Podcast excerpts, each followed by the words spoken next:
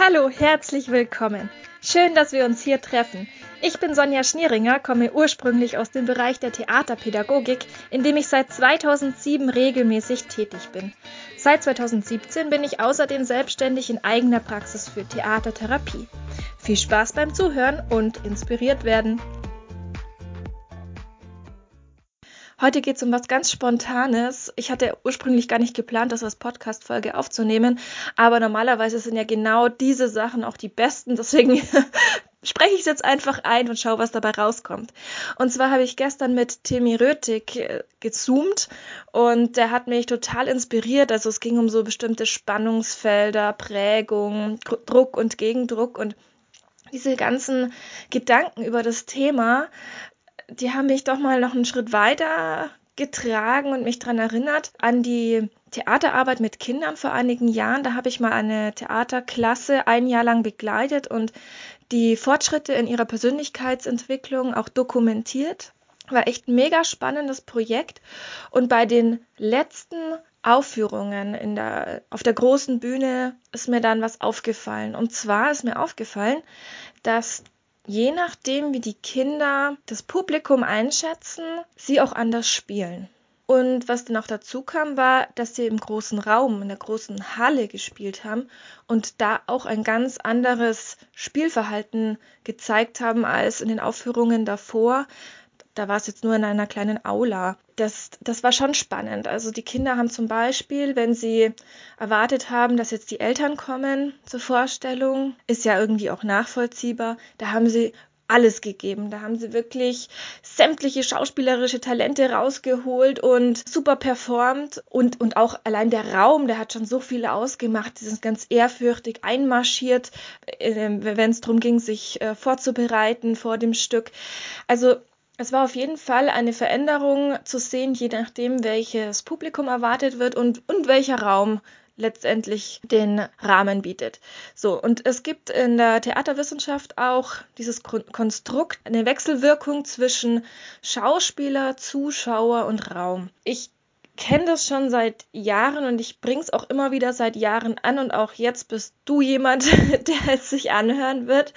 Ich finde nämlich, dass es da Parallelen gibt zu unserem Wirken generell, abgesehen davon, ob ich jetzt Schauspieler bin, ob ich Theater spiele oder Zuschauer.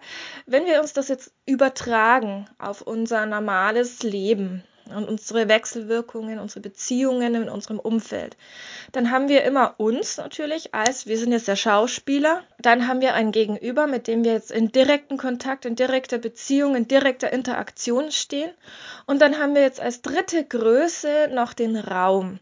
Der Raum selber, also das kann unser geografisches Umfeld sein, das kann aber auch unsere soziale Einbettung sein.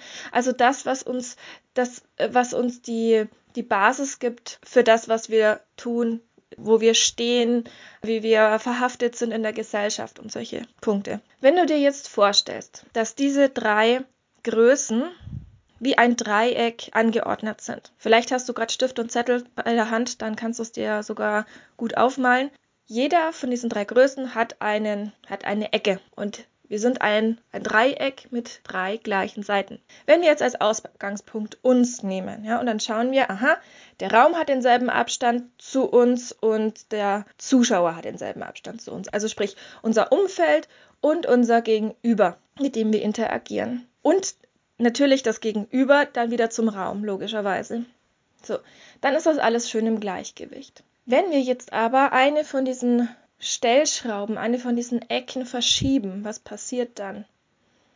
Dann kommt ein Ungleichgewicht rein. Diese Ungleichmäßigkeit, die spüre ich natürlich, die merke ich, die nehme ich wahr als Ungleichgewicht. Wenn ich vorgebe, etwas zu sein oder jemand zu sein, der ich nicht bin, wird das mein Gegenüber aber auch merken. Da ist kein Gleichgewicht da. Oder wenn ich mein Gegenüber anders behandle, als es notwendig ist oder als es authentisch ist, hier Sprichwort Authentizität, wird es auf jeden Fall sichtbar werden. Wenn ich an einem von diesen drei Stellschrauben etwas verschiebe, etwas verändere, müssen die anderen sich mit verändern. Das heißt, wenn ich jetzt eine Ecke von dem Dreieck nehme und ein Stück in eine Richtung schiebe, dann müssen sich die anderen Stellschrauben genauso weiterentwickeln, dass wieder ein gleichseitiges Dreieck entsteht. Wenn ich mich also verändere, wenn, ich, wenn meine Persönlichkeit sich verändert und sich entwickelt, dann muss automatisch in meinem Umfeld auch was passieren. Oder umgekehrt, mein Umfeld verändert sich ständig. Dementsprechend muss aber auch ich mich ständig verändern, damit alles ausgewogen und gleich bleibt. Das heißt, wenn ich stehen bleibe in meiner Entwicklung, dann kann ich davon ausgehen, dass irgendwann eine Spannung entsteht. Das heißt im Umkehrschluss aber auch, dass ich Verantwortung habe. Verantwortung für das, was ich tue, Verantwortung das, was ich denke und Verantwortung für das, was um mich herum passiert, denn ich kann es maßgeblich beeinflussen.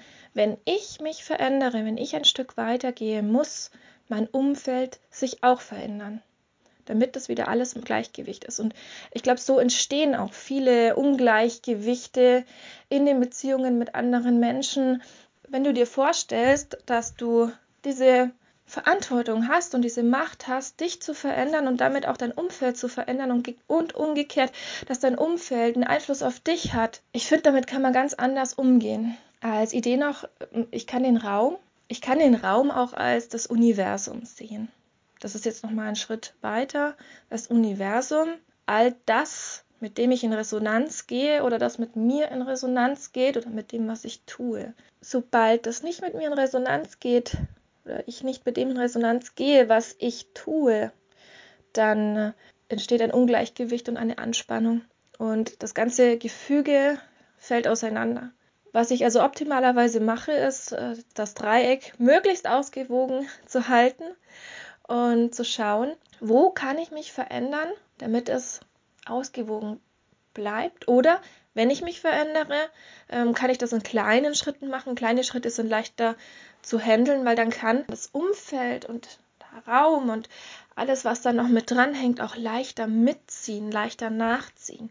Eine Entwicklung im, in kleinen Schritten ist meines Erachtens daher auch immer gesünder als eine bam, bombastische Riesenentwicklung, ein Riesenfortschritt auf einmal, denn dadurch entstehen wahnsinnig viele Spannungen. Stellt euch das vor, in dem Dreieck, der eine Punkt springt auf einmal, also das eine Eck springt auf einmal irgendwo anders hin. Naja, also was passiert mit dem Dreieck? Das fällt komplett auseinander, da ist überhaupt keine Struktur mehr da und so fühlst du dich ja dann auch. Da, da hast du gar keinen Halt mehr, weil letztendlich gibt dir das Konstrukt des Dreiecks auch Halt. Es ist ja dein Gefüge, das du hast dein, dein, deine Wechselwirkung nach außen wieder zurück, deine Bestätigung, all das, was dich auch trägt durch dein Leben. So, und das waren jetzt diese Gedanken, die ich hatte nach dem Gespräch mit Timmy.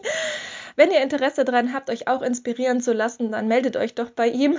Ansonsten gerne auch mal bei mir und stellt mir ein paar Fragen. Vielleicht könnt ihr mich zu einem nächsten Podcast, zu einer nächsten Podcast-Folge inspirieren, wo ich dann auch wieder drauf losrede. Ich habe das Gefühl, für mich persönlich, ich spreche leichter, wenn ich mich überhaupt nicht darauf vorbereite. Aber das liegt vielleicht im Blut eines Impro-Theaterspielers. Ich freue mich, dass ihr zugehört habt und bis zum nächsten Mal. Tschüss!